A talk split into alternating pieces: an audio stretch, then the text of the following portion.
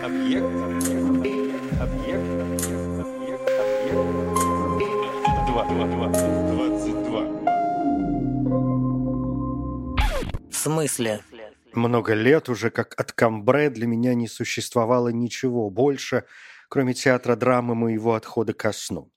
И вот в один зимний день, когда я пришел домой, мать моя, увидя, что я озяб, предложила мне выпить против моего обыкновения чашку чаю. Сначала я отказался, но, не зная почему, передумал. Мама велела подать мне одно из тех кругленьких и пузатеньких пирожных, называемых «мадлен», формочками для которых как будто служат желобчатые раковины моллюсков из вида морских гребешков. И тотчас же, удрученный унылым днем и перспективой печального завтра, я машинально поднес к своим губам ложечку чаю, в котором намочил кусочек Мадлены. Всем известно, конечно, что было дальше, и да, лучше всего Мадлен, известный благодаря роману Марселя Пруста в направлении Свана, ну вообще все это, конечно, в поисках утраченного времени, и рассказчик получает удивительные преображения памяти о своем позднем детстве, благодаря вот этой Мадленке, размоченной в чае. Сегодня Мадлен Пруста мы называем, э, собственно, не само пирожное, а вот это словосочетание – это любое неожиданное, непроизвольное воспоминание, то есть это воспоминание, которое мы вовсе э, не собирались э, вызывать. Мадлен – традиционное французское и испанское блюдо, для приготовления нам понадобится жидкое тесто для торта, то есть женуаз, то есть генуэзский бисквит, если вы понимаете, о чем я, и измельченные орехи, обычно это миндаль. Можно добавить, конечно, лимонную цедру, но тогда будет вкус э, лимона, а он совсем не обязателен. Всем известно, что в Мадлен главное даже не вкус, а форма, вот эти прелестные, описанные Прустом раковины, ракушки, появившиеся, конечно, не просто так. Сегодня вторая серия исследования истории всевозможных блюд, ну, в данном случае десертов, которые названы в честь э, тех или иных личностей. И есть несколько историй о происхождении, или точнее изобретении Мадлен. И все они так или иначе связаны с женщинами, с этим именем. Раз уж мы вот вторую серию подряд говорим о блюдах, э, названных в честь исторических персонажей. И в прошлой серии, напомню, разобрались с русской княжной Марией Александровной. А с Мадлен конечно, две основные версии, иначе было бы довольно скучно. А, версии две. Есть французская, есть испанская. Французская рассказывает о Мадлен Польмье. То ли служанке, то ли горничной, то ли поварихе, то ли еще какой прислуги, которая приготовила этот десерт в замке Коммерси во Франции. Это была резиденция Станислава I Лещинского, свергнутого короля Польши и герцога теперь Лотарингии. И Мадан, Мадлен Польмье была молодой служанкой маркизы де Бомон, и в 1755 году спасла Станислава I Лещинского от насмешек, приготовив десерт, рецепт которого она позаимствовала у своей бабушки и которому король дал в итоге название «Мадлен де Коммерси». Вот легенда в том виде, в котором ее обычно рассказывают. В 1755 году герцог Станислав Лещинский, титульный король Польши в изгнании, и пожизненно царствовавший над Лотарингией и Баром, благодаря своему зятю, королю Франции Людовику XV, устроил грандиозный обед в своем восхитительном замке Коммерси. В какой-то момент королю подошел слуга и очень осторожно сообщил ему о досадном инциденте, произошедшем на кухне замка. Между поваром и стюардом разгорелся спор, и повар, ужасно разозлился, он снял с себя фартук и покинул службу, не успев приготовить десерт. И таким образом и ужин, и удовольствие гостей э, выглядят э, скомпрометированными. Королю Польши, конечно, грозит позор, насмешки всей Европы, гостей. Но вот молодая служанка предлагает э, приготовить пирожные, рецепт которых достался ей от бабушки. Ну и поскольку других предложений почему-то не было, королю ничего не оставалось, кроме как согласиться. Гости были буквально восхищены этими пирожными оригинальной формы. Станислав, будучи спасенным, велел привести к нему автора этого десерта, пожилой правитель, конечно, ценивший очарование молодости, спросил у девушки ее имя и галантно присвоил его пирожному, тем самым позволив этой безвестной девушке войти в историю. Ну а вскоре жена Мария Лещинская представила десерт при дворе в Версале. Королевская семья немедленно полюбила Мадлен, и очень э, быстро эти пирожные стали популярны во всей Франции. Испанская версия несколько отличается. Э, она гласит, что некая паломница по имени Мадлен готовила паломникам в Сантьяго де Компостелло, знаменитый паломнический путь, вот это печенье в форме ракушек, собственно, пользуясь настоящими ракушками при приготовлении. Отсюда и форма. А раковина морского гребешка является символом этого паломничества в Сантьяго де Компостелло. Есть, конечно, и сторонние версии, не французские, не э, испанские, ну, такие не сугубо французские, не сугубо испанские. Например, версия, отсылающая нас к кондитеру Жану Авису, который работал на кухнях принца Толерана и изобретшего Мадлен только в XIX веке, выпекая маленькие пирожные в формах для заливного. Хотя другие источники, например, утверждают, что сам э, термин «мадлен», обозначающий небольшой торт, кажется, впервые появился во Франции все же в середине XVIII века, мол, французский слуга ирландского политика беженца лорда Саутвелла готовил пирожные а-ля Мадлен и другие небольшие десерты. На фунт муки вам понадобится фунт сливочного масла, 8 яичных белков и желтков, 3 четверти фунта мелкого сахара, полстакана воды, немного натертого лайма или цедры лимона, пролине из цветов э, апельсина, замесите все это вместе и сделайте маленькие э, лепешки, которые вы будете подавать с сахарной глазурью. Я бы вообще предположил, э, что все эти версии не противоречат друг другу. Например, французская служанка у Лещинского запросто могла быть внучкой вот той испанской паломницы, раз уж она пекла Мадлен по рецептам бабушки. Слуга Саутвелла уже вполне мог быть знаком с пирожными Мадлен благодаря их молниеносному успеху. А Жан Авис вошел в историю, использовав формы для заливного. И это, к слову, очень укладывается в наши знания о том, как металлические формы стали активно использоваться в XIX веке в выпечке. В общем, как бы то ни было, к концу XIX века Мадлен уже один из основных продуктов питания французской буржуазии, а нам никто не запретит посетить дом тети Леони в Илье Комбре и перечитать Пруста. И как только я вновь ощутил вкус размоченного в липовом чае бисквита, которым меня угощала тетя, в то же мгновение старый серый дом фасадом на улицу, куда выходили окна тетиной комнаты, пристроился как декорация к флигельку окнами в сад, выстроенному за домом для моих родителей.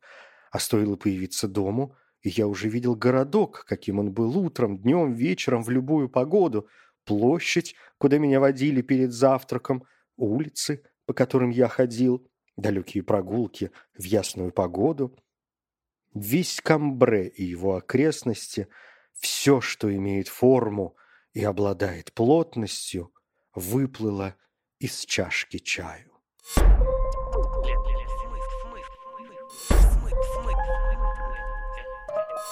В смысле? Не меньше проблем с еще одним десертом, который я очень люблю, и это торт Павлова. И самая главная проблема, касающаяся торта Павлова, заключается в том, что сразу две страны спорят за право называться изобретателем этого десерта. Ну вот с Мадлен у нас вроде как тоже есть эта проблема, Франция и Испания. А здесь не Франция и не Испания, и не Россия, и не Великобритания, и даже не Соединенные Штаты. За изобретение торта Павлова спорят Австралия и Новая Зеландия. Анна Павлова, надо ли напоминать, великая русская балерина, главная звезда русского балета начала 20 века, человек, который вообще заложил фундамент мировой славы русского балета. Это первая балерина, которая гастролировала по всему свету. И когда мы говорим «весь свет», то это именно весь свет. Здесь и Индия, и Южная Америка, и Австралия с Новой Зеландией, и еще до революции – Анна Павлова перед началом Первой мировой войны эмигрировала в Англию, и вон в Лондоне она прожила до самой смерти, и в ее доме даже было вот это знаменитое декоративное озеро, где она кормила своих лебедей, ну, ее умирающий лебедь, в общем, всем прекрасно известен. И вот в 20-е годы Павлова очень активно гастролирует, и в честь нее то и дело называют разнообразные блюда. Во Франции, например, были лягушачьи ножки Павлова, в Соединенных Штатах было знаменитое мороженое Павлова, но самым известным блюдом, конечно, стал торт Павлова, созданный в честь э, балеринова то ли в Австралии, то ли в Новой Зеландии. В Австралии похожие рецепты можно найти еще до павловских гастролей. Источники 1906 года предлагают кремовый торт, очень похожий рецептом на будущий пав, как его принято коротко называть вот уже сотню лет. Книга Эмили Футтер «Австралийская домашняя кулинария» 1922 года содержала рецепт безе с фруктовой начинкой. И это первый известный рецепт блюда, полностью напоминающий современную Павлову. А, первый известный рецепт блюда, в котором уже есть слово Павлова, был опубликован компанией Davis Gelatin в Сиднее в 1926 году. Но проблема в том, что это блюдо, в общем, несколько отличается от того, что мы сегодня знаем под именем Павлова. Павлова. Это было такое многослойное желе, а неизвестные нам сегодня безе, сливки и фруктовые украшения. Первым рецептом из Новой Зеландии был рецепт 1929 года, и вот тут уже присутствует э, фамилия Павлова тоже. И рассказывают, что этот десерт создал шеф-повар ресторана в одной из гостиниц Веллингтона, где останавливалась балерина во время своего турне. Но это не совсем верно, чтобы не сказать совсем неверно. Турне Павловой по Австралии и Новой Зеландии – это 25-26 годы. Значит, десерт был э, создан раньше 29 года и только в 29 году зафиксирован – ну, как-то непонятно. В 1935 году на сцене появляется Берт Саше, австралийский кулинар, работавший в отеле «Эспланада» в Перте, Западная Австралия. И его десерт был сделан не по случаю гастролей балерины, она уже 4 года как э, умерла, а потому что, когда он создал торт, то, рассказывают, воскликнул он такой же воздушный, как э, Павлова. Рецепт торта Павлова был опубликован в австралийской газете «Адвокат» в 1935 году, а в выпуске австралийского женского еженедельника за 1937 год есть рецепт сладкого торта Павлова. А, это вот что касается Австралии и Новой Зеландии. Но, конечно, есть версии, выходящие за пределы этих двух стран. Причем самые забавные версии как раз представлены новозеландцем Эндрю Полом Вудом и австралийкой Аннабель Утрехт. А, это, видимо, тот случай, когда ну не доставайся же ты никому. Так вот, Утрехт и Вуд полагают, что происхождение современной Павловой восходит вообще к австро-венгерскому десерту под названием «Испанский воздушный торт. Испанский, потому что то ли Габсбурги были сильно увлечены в то время Испанией, то ли это снова отсылка к э, паломникам все того же святого Якова, без него уж совсем никуда. Э, воздушный, ну, потому что безе и взбитые сливки. А позже из Австро-Венгрии этот десерт был э, доставлен в Э, США немецкоязычными иммигрантами, где они представили безе, взбитые сливки и уже фруктовые дополнения под названием «пенный торт». И уже из Америки рецепт попал в Новую Зеландию аж в 1890 году. Вообще очень хорошая версия, она мне, честно говоря, нравится, учитывая, что, как я уже сказал, в США, например, было мороженое Павлова, но, с другой стороны, торт Павлова вроде как совсем не мороженое, и непонятно, относятся ли слова «американское мороженое» к современному десерту Павлова или к чему-то совершенно э, другому. Тем более, что, в общем, своим видом торт мороженое запросто напоминает. Австралиец Майкл Саймонс заявляет, что у Павловой нет особого места рождения. И давайте поставим в этом споре точку. Скорее всего, все опубликованные рецепты показывают нам сложный поэтапный процесс а, того, что мы называем социальным изобретением, куда постепенно приходит и практический опыт, принятый в разных э, странах, и какие-то эксперименты разнообразные. А Мэтью Эванс, сиднейский ресторанный критик, сказал, что вряд ли когда-либо будет найден окончательный ответ о происхождении десерта. Он говорит, люди давно делают безе со сливками. Я не думаю, что Австралия или Новая Зеландия первыми подумали об этом. Да, Безе со сливками люди делают давно. Люди вообще очень много чего делают э, давно. Но вопрос ведь не в том, кто придумал безе со сливками. Вопрос в том, при чем тут Анна Павлова. Наиболее объемной на сегодня, на 2021 год, является работа профессора-антрополога э, Хелен Лич – она новозеландка, и она собрала 667 рецептов этого десерта из 300 различных источников. Проделала сумасшедшую работу. И в 2008 году опубликовала книгу «История десерта Павлова. Кусочек новозеландской кулинарной истории». Ну, как бы понятно. А, так вот, Лич утверждает, что десерт под именем Павлова, в том виде, в каком мы его знаем, впервые все же, вернемся к началу, был опубликован в Австралии в 1935 году, а в Новой Зеландии в 1929 году. Ну и коль коль мы имеем дело с историей, то вот, э, что называется, кто первый встал, того и тапки. Десерт Павлова может быть как большим круглым тортом, так и небольшим пирожным. Главное, чтобы сверху все хрустело, а внутри было слегка жидковатым. Ну и фрукты, ягоды, конечно. Лучше всего киви, клубника, малина и маракуйя. Впрочем, что угодно. В смысле? Географическое происхождение креп-сюзет кристально ясно. И это еще одна сегодняшняя история. Это происхождение, конечно, стопроцентно французское. Еще э, стопроцентно, что это блин с начинкой сюзет – и вот на этом математическая часть заканчивается. Существует несколько легенд, связанных с созданием этого прекраснейшего блюда, но есть и основные имена. Первым на подиуме Агюст Эскофье, шеф-повар отеля «Совой» в Лондоне. В 1890 году Эскофье готовил блины со вкусом кюрасау для принца Уэльского и будущего короля Англии Эдуарда VII. И эти блины так понравились принцу, что он предложил дать десерту имя сопровождавшей его актрисы французской комедии Сюзанны Райхенберг, которая выступала под именем Сюзет. А в 1903 году рецепт появился в кулинарном э, справочнике Эскофье. Ликер Кюрасао, если нужно напоминание, это такой винный, э, ликер на винном спирте плюс корка горького апельсина. И в 1891 году креп-сюзет уже подавали в Париже в ресторанах Паяр и Мэр, которые тоже стали соревноваться за то, что именно их э, повара вот в то время придумали это лакомство. Анри Шарпантье, шеф-повар из США, работавший кондитером, подмастерьем в кафе де Пари в Монте-Карло, в своей автобиографии рассказывает, что вообще-то креп-сюзет изобрел именно он. И э, его версия в целом схожа с версией Эскофье, мол, когда для принца Уэльского, но только в 1896 году отдыхавшего в Монте-Карло готовили апельсиновые блины – Шарпантье случайно пролил мандариновый ликер, тот загорелся. В испуге Шарпантье все-таки решил попробовать, что получилось, и решив, что это прекрасно, подал блюдо принцу, сказав, что он специально придумал этот рецепт и назвал его «Крэп-принцесс».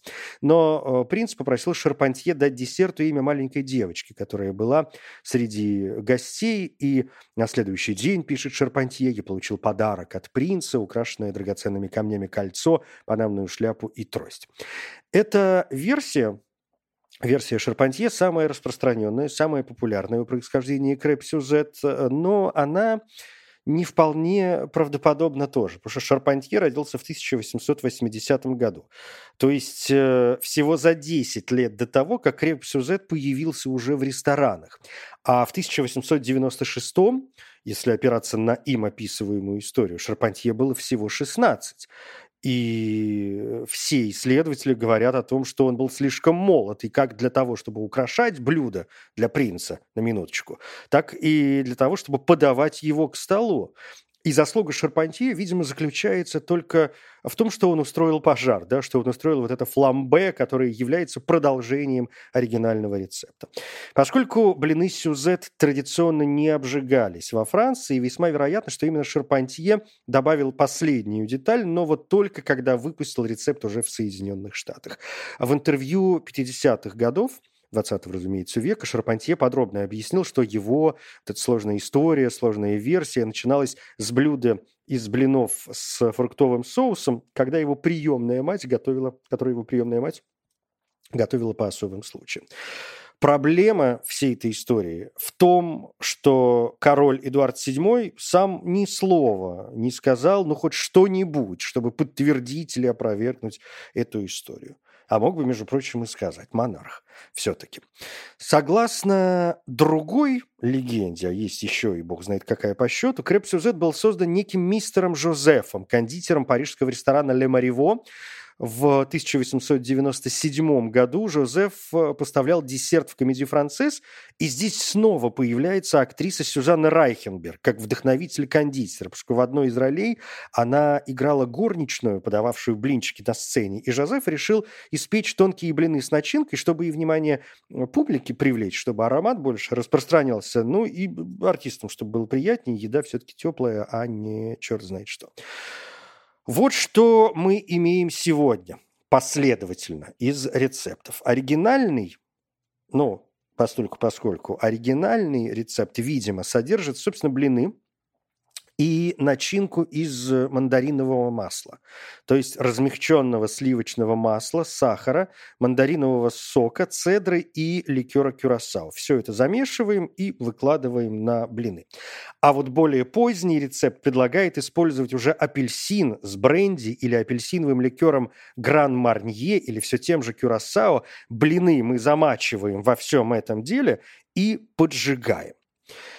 Коротко говоря, намереваясь отведать э, креп сюзет в ресторанах, я бы уточнял, какую версию они намереваются нам предложить. С фламбе или без фламбе. Ну и давайте вообще уже как-то договоримся и пропишем просто в меню, что вот, например, есть креп сюзет эскофье без огня, а есть креп сюзет шарпантье с огнем. Впрочем, э, в этом смысле непонятно, что делать с Жозефом из ресторана Ле Мариво и как делить начинку на мари... мандариновую и апельсиновую. И это, конечно, мне кажется, полное безобразие. Ну, то есть, ну что такое? Придумывают 300 разных блюд. Ну, окей, два разных блюда, а все это назовут все одним словом. Ну, в смысле? Ну, что за ерунда какая-то? Не могут что-нибудь как-то по, по, по фантазийней, что ли, быть. Все, пожалуй. Евгений Стаховский. Спасибо.